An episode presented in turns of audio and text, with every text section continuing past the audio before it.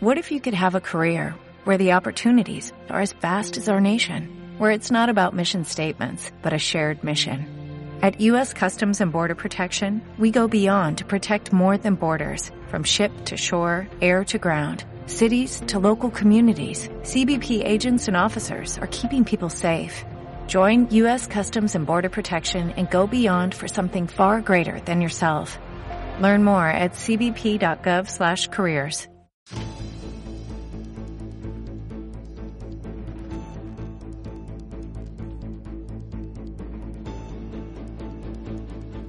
queridísimos amigos de la Cuarta y de la Cuarta.com.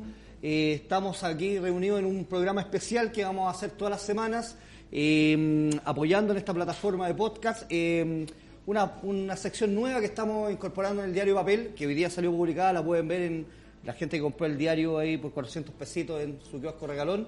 Eh, donde vamos a explicar un poco todo el proceso constituyente, todo el proceso del plebiscito que se nos viene y que mucha gente habla de él, pero no sabe. Esto también es como la Constitución, que pocos la conocen. Y para eso lo vamos a tratar de explicar con peri manzana, como decimos nosotros acá en la cuarta, en fácil, esa es la idea, eh, con preguntas básicas para poder eh, ir a entrar en este tema. Y para eso tenemos a Alejandro Fernández acá, director ejecutivo de la Fundación Pacto Social, que se maneja, se peina, como pusimos hoy día ahí con el, con el tema este de todo este proceso nuevo, atractivo para la mayoría de la gente y que él maneja muy bien, así que vamos a ver el tema de los plazos, vamos a ver de qué se trata, cómo vamos a ir paso a paso para que les quede a todos y a todos los que nos escuchan en, en la cuarta.com, en nuestra plataforma, eh, cada más claro esto que se viene ahora. Alejandro, ¿cómo estás? Buenos días. Todo bien, muchas gracias por la invitación. Oye, oye partamos al tiro por algo muy fácil. Eh, se habla, como dices tú, todo, todo hablan del plebiscito de abril. ¿Cuándo es y de qué se trata este plebiscito? ¿Qué es lo que es un plebiscito, primero que Sí. todo, Alejandro? Sí, porque además es interesante porque además no estamos acostumbrados a los plebiscitos. pues. De Claro. hecho, desde el año 90 hasta ahora no ha habido ningún plebiscito. Lo Es único así. que la gente recuerda es el 88-89. Así que yo, de hecho, Ah, sí, no- lo nunca he votado en un plebiscito. Yo tampoco Eh, voté, estuve a punto ah, ya, de- no, yo no en la tenía- quemada, pero yo no voté. Yo no tenía edad todavía, claro. Tampoco, estaba lejos. Eh, entonces, bueno, los plebiscitos es importante porque es como cualquier votación, ¿cierto? ¿Ya? Uno va y, como cualquier elección que uno puede conocer de alcalde, Perfecto. diputados, presidente. Pero la diferencia de los plebiscitos es que en vez de que hayan candidatos para un ¿Ya? cargo, los plebiscitos lo que hacen, en general, se le pregunta, se le consulta a las personas Perfecto. sobre una propuesta. ¿ya? Perfecto. En este caso, lo que se les consulta es quiero o no una constitución, básicamente. Eso es, la, eso es el plebiscito del 26 de abril. Perfecto, Domingo el 26, de abril. Y en ese plebiscito van a ser dos votos. ¿Ya? Perfecto. Y todo, y todo Cuando entre la persona a la, votos, a la exacto. Cámara va, va a tener dos votos va en sus manos. a Exacto. Y independiente cómo vote el primero, puede votar el segundo igual. ¿ya? Eso es bien Perfecto. importante. Los dos votos se pueden marcar como cualquier voto típico con una rayita, ¿cierto? Perfecto. No hay que, ra- ojalá no rayar ni dibujar porque está el riesgo de que se pueda después Sí. objetar y que pueda ser nulo. o- o a- Entonces, o lo mejor es que manifieste la voluntad lo más, lo más Pues simplemente. clara. Exacto. Y el plebiscito eh, va a preguntar primero, entonces, si quiere o no una nueva constitución, y en ese caso la pregunta, la respuesta es apruebo o rechazo. Ahí está el famoso apruebo, el famoso rechazo que, se- que, se- Eh, que todos escuchan en los Y pasillos. que básicamente apruebo equivalente al sí y rechazo no. Claro, De hecho, es curioso porque se les puso esos nombres, pese a que es más lógico decir sí o no. Sí.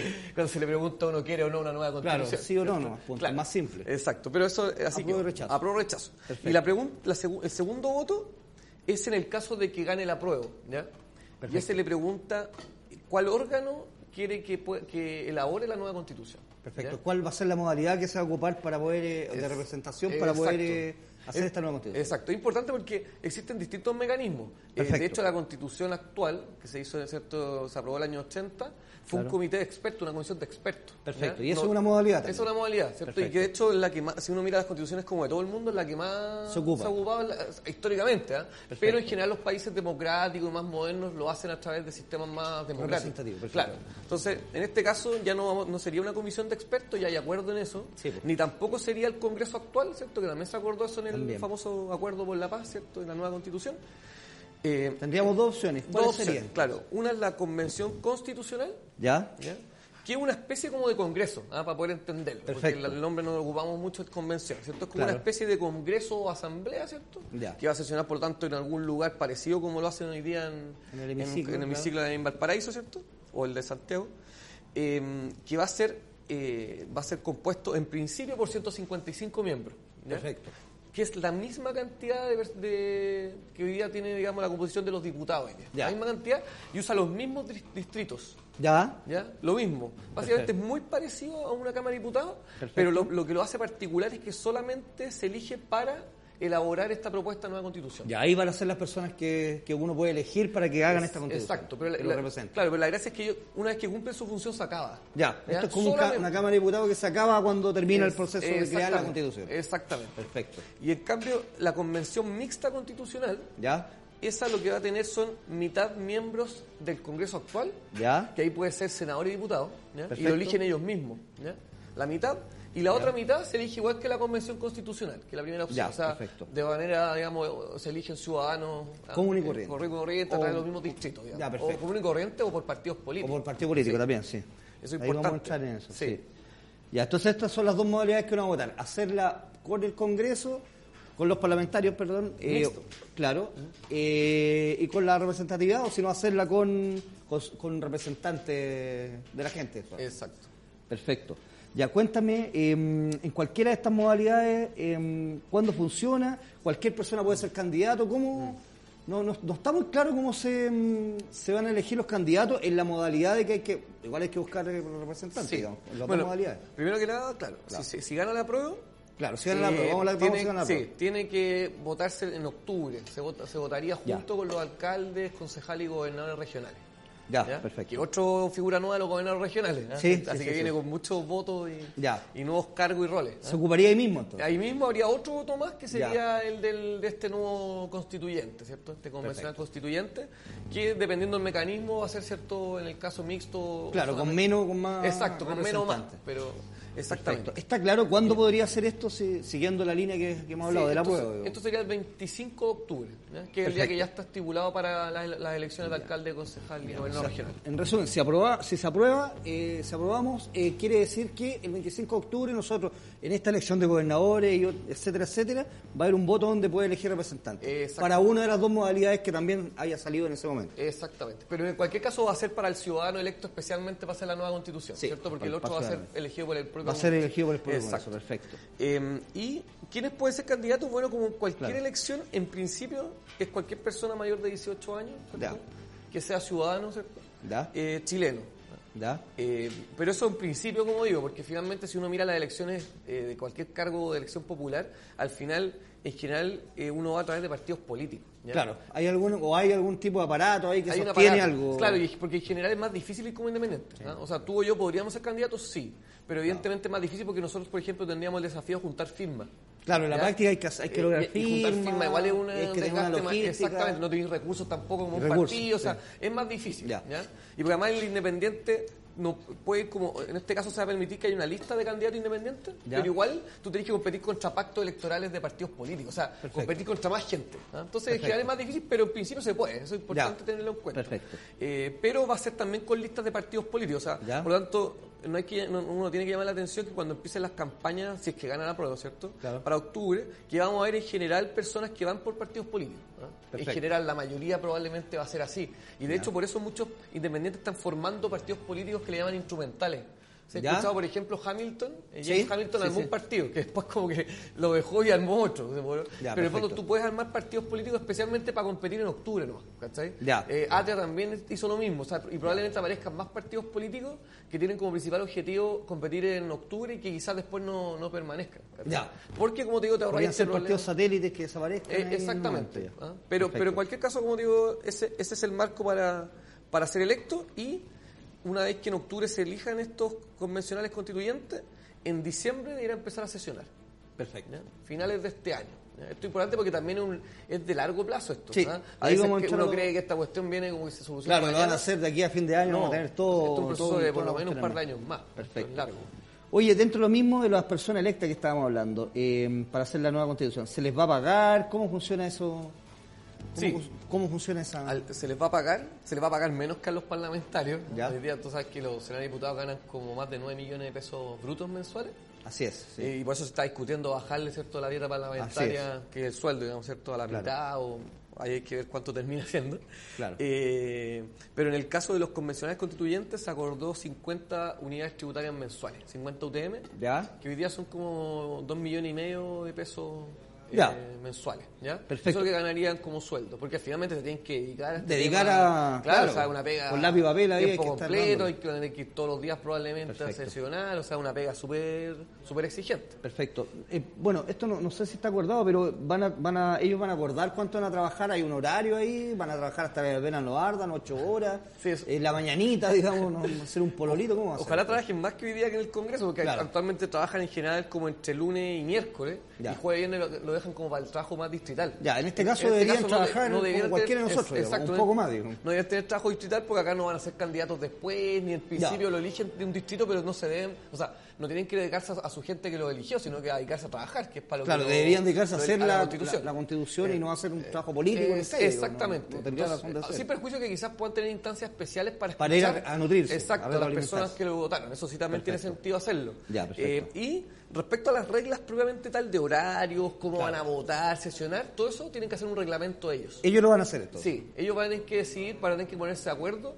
Eh, se estableció que tienen que, que tienen que aprobar el reglamento por dos tercios de Ya. todos los que fueran electos. ¿ah? Perfecto. Y por lo tanto ahí van a tener que poner, como te digo, las reglas, porque probablemente van a tener que funcionar por comisiones, porque es muy difícil, imagínate, tener una reunión de 155 Claro. personas sentadas en un lugar poniéndose de acuerdo de cada detalle. Entonces es muy probable que armen, te- armen comisiones temáticas. ¿cachai? Por Perfecto. ejemplo, ustedes se van a dedicar a ver el tema del Poder Judicial, otros se van a dedicar a ver el derecho a educación, el derecho, no sé, la pensión, otros. Claro. O sea, como que lo más razonable probablemente sería hacer eso. Y después votar, eh, digamos, en la, en la sesión amplia. Perfecto. Pero Sobre eso, hay que discutirlo, no, no está Perfecto. Eh, Bueno, eso mismo, estamos en la opción aprueba porque la opción rechazo yo creo que es más, más corta, igual la vamos a tomar, sí. Eh, bueno, la acción eh, aprueba entonces, claro, 25 de octubre, en diciembre, ¿cuándo sería el plazo de, de trabajo de la convención? Comenzaría a sesionar esto en diciembre, me dijiste tú. Sí, es un plazo súper exigente el que pusieron. ¿eh? De hecho, Ya, si uno mira como Claro, experiencia de otros países, Es más largo. difícil hacer en tan poco tiempo, porque Ya. Mm. ellos pusieron nueve meses, eh, prorrogable tres meses más, o sea, un año. Bueno, y como conocemos nosotros la probablemente se van a echar el año completo. Uno Claro. probablemente va a ser la prórroga de los tres meses, ¿cierto? Sí, eso es el mínimo. Mm. Probablemente sea un año completo. Ya. Eso parece harto tiempo, pero si tú pensáis, las leyes, ¿cuánto se demoran en los- Sí, en es el poco. Congreso? Un montón de tiempo. O sea, esto es una ley, es la más importante de Claro. las leyes, entonces eh, no es tanto tiempo. ¿ah? Pero bueno, se pusieron esa exigencia y, y probablemente también pensaron en el contexto social. pues. Eh, no sé si la ciudadanía está dispuesta a esperar dos o tres años que haya una constitución. Nueve meses entonces. Es decir, son 12 meses, o sea, Ya, no si sé, parte en la diciembre prórroga, este año, diciembre 2021, Claro. estarían recién, en el caso de la prórroga, ¿cierto? Estarían recién terminando la propuesta. Perfecto. Ahí se la tienen que pasar al presidente para que el presidente convoque a un nuevo plebiscito. ¿Ya? Un nuevo Para preguntarle de nuevo a las personas si esta propuesta concreta de constitución Ah, ya. la aprueban o rechazan. ¿ya? Perfecto, o sea, Esto, podría rechazarse incluso Eh, esa, esa opción. ¿Y, y qué tendría que volver a hacerse algo nuevamente? En principio no, lo que pasaría Ya. si se, si se rechaza esa propuesta de constitución Claro. es que sigue vigente la actual. Eso es lo que se acuerda. Ah, Sí. Así de simple. O sea, este es un proceso, y eso, ese plebiscito sería eh, probablemente en, en- en marzo del 2022. ¿Ya? Ahí tendríamos que ir nuevamente a votar. Esto se llama más técnicamente un referéndum, porque aquí nos, nos proponen una constitución o una ley que hay que ratificar. Pero para no enredar más es una especie de plebiscito también. Claro, pero, pero en- a ver, en- con suspicacia en esta cosa, ¿podría estar integrada, bueno, esta, esta mm, convención, digamos, tener su plazo, elaboraron, trabajaron, ya lo hicieron súper bien, se tomaron, lo, hicieron con la prórroga de un año en diciembre, tienen más o menos rayado, tienen la, propuesta a presentar. La presentan, vamos a hacer referéndum, se acepta o se rechaza, si, si la, la mayoría no les gusta esta cuestión que hicieron, por a veces motivo, porque no tiene cosas que querían, porque puede pasar conservadora, se parece mucho a la otra, o lo que sea, digamos. Eh, la rechazan y todo vuelve foca cero, me dices tú, o sea, volvemos a la constitución del, del 80, digamos. Tal cual, sí. Sí, la del ese- 80 ese dato no- reformada. no- no- pero no lo sí. tenía claro en mi cabeza Sí, como lo sí, estoy así, de concreto. ¿ah? Y importante también cuando tú decías lo de ponerse de acuerdo, que lo que se fijó es que tienen que ir aprobando también los, los contenidos, los artículos por dos tercios. Sí, por eso lo es lo famoso dos tercios, ese ha sido un tema, Sí, digamos. eso es importante porque, a ver, en concreto, uno en general cuando uno habla de leyes comunes, basta con el 50 más 1 que se dice. O sea, si son 100 Sí. personas, ¿cierto? Basta con 51 para aprobar, ¿cierto? En cambio, cuando en los dos tercios, si tú, voy a- voy a hacer- las matemáticas no son muy fuertes, así Claro. que en- si fueran 90 personas, tendría que tener 60 votos. Claro. Voy- a sacar después el cálculo dos tercios, 155. Claro, ya, pero, pero claro, son es más, que, más que más la mitad más uno. Es, eh, es- exactamente. Claro, es un, De hecho, en- son- son- claro, en este caso, mira, 155, a mí son 50, son como más de 100 votos en el fondo los dos tercios. ¿Cachai? Perfecto. 155 versus una mayoría normal que serían 70 y algo votos. ¿no? Perfecto. Oye, en esta, eh, si hay la convención mixta de o sea, igual va a tener que dar harto trabajo ponerse de acuerdo, eso es lo que, Sí, lo que se eh, discute. exactamente. Porque basta que se pongan en un, en un plano y, y- y digamos, y un poco más de un tercio no quiere y la cosa tienes que... Esa va a tener que estar dispuesto a nueva. negociar. Claro, Negociar probablemente mucho. lo que va a pasar va a ser yo te doy esto y tú me das esto. otro. Claro, O sea, va a ser ¿cómo un funciona? poco de transacciones para ir dando los contenidos, pero igual están bastante, entre comillas, forzados a llegar a acuerdos, porque Sí, sería muy impresentable que se le acabe los 12 meses en el caso de la prórroga y que no tengan la propuesta. O sea, políticamente Claro. sería una vergüenza. Claro, tú Entonces, lo puedes ver por los dos lados, Sí. que están muy amarrados a llegar a acuerdos y a que esto Es- después sea aceptado, digamos, por la ciudadanía. Claro. Porque Ahora, tienen que presentar algo más o menos acordado, algo que guste. Sí, lo es que, claro, una cosa Y es votar. lo otro. Lo que, claro, una cosa es votar en abril por una por la posibilidad que te den una nueva constitución, cuando tú decís, bueno, voy a aprobar para ver qué me ofrecen. Sí. Otra cosa distinta es cuando ya tenéis con, algo Con concreto, cuestión, porque claro, puede que agarréis las no dos. de cero cuando la tengas hecha la exacto, y quizás agarráis las dos constituciones, la actual y la nueva, tú y decís, decís, no me "¿Sabes qué? me parece". gusta más la nueva. Claro, o me gusta más la nueva. eliminan, te invento, el derecho de propiedad. No se ponen de acuerdo en ponerla. Tú, que- que- tú decís, chuta, ¿sabéis qué? A mí me importa el derecho de propiedad, en la constitución actual está, por y lo tanto no rechazo. Se Claro. podría dar y por lo tanto también el incentivo está puesto en que, en que lleguen acuerdos mínimos razonables. pues, ¿cachai? Claro, Porque- que no te, no te armen una, una cancha nueva, digamos. eh, Exacto, o sea, Que también rayen es- de nuevo la cancha, pero una cancha que no sea una cancha totalmente eh, nueva. digamos. exacto, exactamente. Tiene que haber ciertas libertades que ya están garantizadas. O sea, probablemente la libertad Claro. de prensa, por un ejemplo que algo que Claro, acá, claro, claro. eh, digamos, tiene que ver ciertos con, derechos con ustedes. Claro, claro. sí, son de libertades que probablemente si tú no, si no las tenías en la nueva constitución, tú tampoco estarías dispuesto, digamos, a aprobar algo así. pues. Eh, va a haber incentivos probablemente para ponerse de acuerdo, pero también lo más probable es que lleguen a algo más acotado, más una constitución más chica. Porque es más difícil llegar a acuerdos, pues, ¿eh? Sí, en sí, dos tercios. Entonces, Perfecto. probablemente llegue algo, algo más chico, a diferencia de otros. La, la actual es mediana, uno diría, porque hay constituciones muy chicas como la primera de Estados Unidos, que eran Ya. menos de 10 artículos. Perfecto. Y después se pusieron algunas enmiendas que le llaman, que son reformas, enmiendas, ¿cierto? sí. O sea, que se van agregando derechos. Y en el caso, por ejemplo, de la boliviana son como 400 y tantos artículos. O sea, Ya. es gigante. ¿ah? Uno Ya, debería pensar algo intermedio, no sé, 100 Perfecto. artículos, algo. En el fondo tiene que ser una, una constitución que fije las cosas fundamentales y el resto quede sometido a los programas de gobierno. Si tú no deberías hacer un programa de gobierno en la constitución. ¿cachai? Perfecto. Oye, mira, entrando en esto entonces, la convención mixta constitucional, eh, si, si triunfa esa opción, ¿cómo se va a integrar? ¿Cómo hacer? ¿Estas personas van a llevar, eh, de alguna forma, eh, estos representantes, estos mismos parlamentarios van a tener un staff de gente experta, me imagino, para que los asesoren? No sé cómo. ¿Sabes tú cómo va a funcionar un poco esto? ¿Y cuántos son? Por ejemplo, Sí. aquí estaría integrado por cuántos, cuántos En- van a ser parlamentarios. Mira, yo digo en principio todavía Ya. porque hay cosas que se están discutiendo, pero menos, hasta, hasta donde está acordado son serían 86 ¿Ya? ciudadanos electos especialmente para hacer esta nueva constitución ¿Ya? Y 86 parlamentarios, o sea, 86 diputados o senadores y o Perfecto. senadores, ¿ya? Eh, en el caso de, los- de ellos se, se van a elegir dentro del mismo Congreso, nosotros Ya. no votaríamos por cuáles de esos 86 parlamentarios in- integran. Claro. Ellos quedan, por un lado, hay, hay algunas cosas especiales de reglas de ellos. Ellos, por un lado, mantienen el sueldo actual, o sea, mantienen el sueldo de parlamentario. Ya. Tendría y algunos ganando estos 2 millones y medio y otros ganando estos 9 millones brutos, actuales, puede que cambie, ¿ya? Perfecto. Y eh, por otro lado, ellos que- quedan como, digamos, quedan eximidos de participar en el Congreso. Porque Ya. él estrictamente es diputado o senador y por tanto debería además estar yendo al, al Congreso, pero se dice no, usted por este periodo puede dedicarse 100%, Claro, dedíquese 100% a la cabeza ahí. Exacto, Perfecto. también se le exime. Y Ya. la otra regla específica que se distingue de lo otro es que estos ciudadanos electos especialmente para la Constitución eh, quedan eh, inhabilitados, no pueden ser candidatos durante un año para Ya. un cargo de elección popular. ¿ya? O sea, Ya. si tú participaste al año siguiente no podrías ir de candidato, no sé, alcalde, diputado, lo que fuera. En Ya. cambio, los parlamentarios que participen en, la, en, una, en una convención mixta no quedan inhabilitados.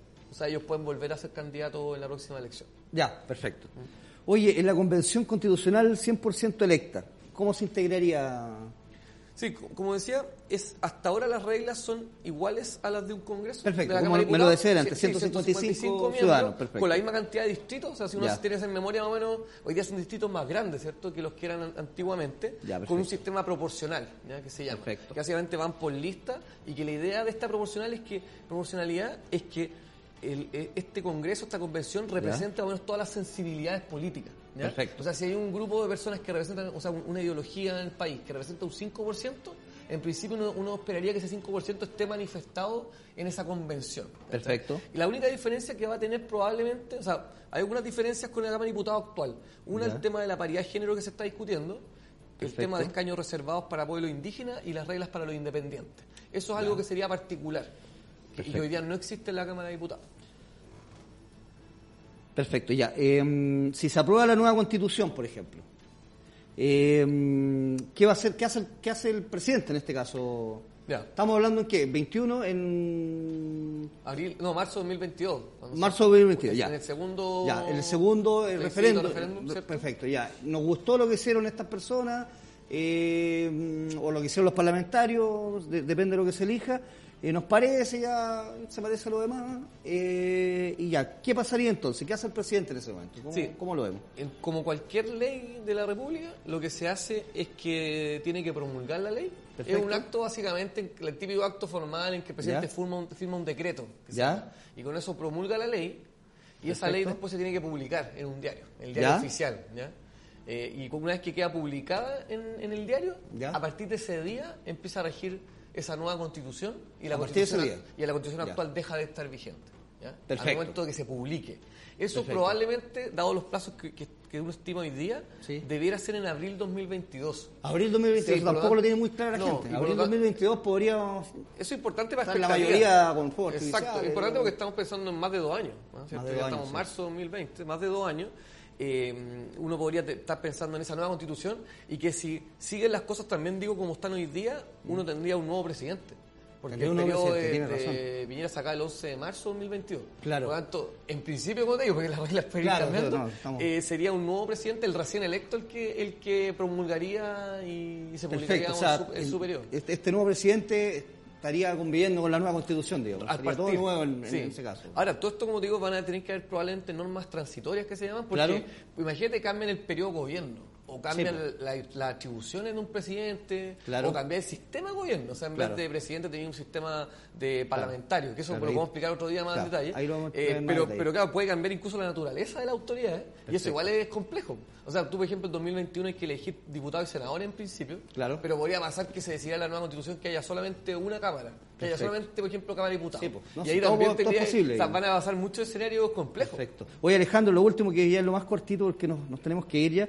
Eh, bueno, si gana el rechazo, no, no hay mucho más que hacer. Eso, sí, el rechazo de del 26 de abril. El 26 efectivamente- el rechazo de ahora, Sí, claro. eso es bien interesante. Efectivamente, sacaba todo lo que Sacaba todo el- sí, toda la sí, cuestión. sí, si gana el 26, sacaba este proceso constituyente. Ya, y el 27 seguimos ya Eh, con la eh, misma eh, constitución. Exacto, sin perjuicio de que igual eh, se pueden seguir discutiendo reformas constitucionales, pero eso es Ya. distinto, eso se discutiría en la Cámara de Diputados y el Senado como se hace actualmente. Perfecto. Pero serían reformas a lo que existe actualmente. Ahora es importante decirlo que, que, que es cierto que se pueden hacer todos los cambios que uno quiera a la Constitución, lo es que ponerse de acuerdo. Perfecto. Porque requiere quórum altos, o sea, requieren estos Perfecto. dos tercios, tres quintos, entonces requiere que se pongan de acuerdo entre, entre izquierda y derecha, ¿ah? porque no es posible que un solo coalición pueda hacer esos cambios más profundos. ¿ah? Perfecto. Pero se podría cambiar. Perfecto. Alejandro Fernández, director ejecutivo de Fundación Pacto Social. Gracias por acompañarnos. Nos vamos a estar viendo la próxima semana y ahí vamos a entrar más entera a la derecha a ver cada uno de estos temas. Nos quedaron varios temas afuera y donde entrar a picar con más, con más fuerza. Así que te agradezco y nos vemos. Muchas gracias a ti. Nos Chao amigos de la cuarta y bueno, espero que les haya servido más o menos para ir ya ir entrando en tierra derecha en este proceso, vamos preparándonos todos, eh, que va a ser una responsabilidad cívica importante este 26 de abril, así que te agradezco y nos vemos la próxima. Nos vemos. Chau, chau.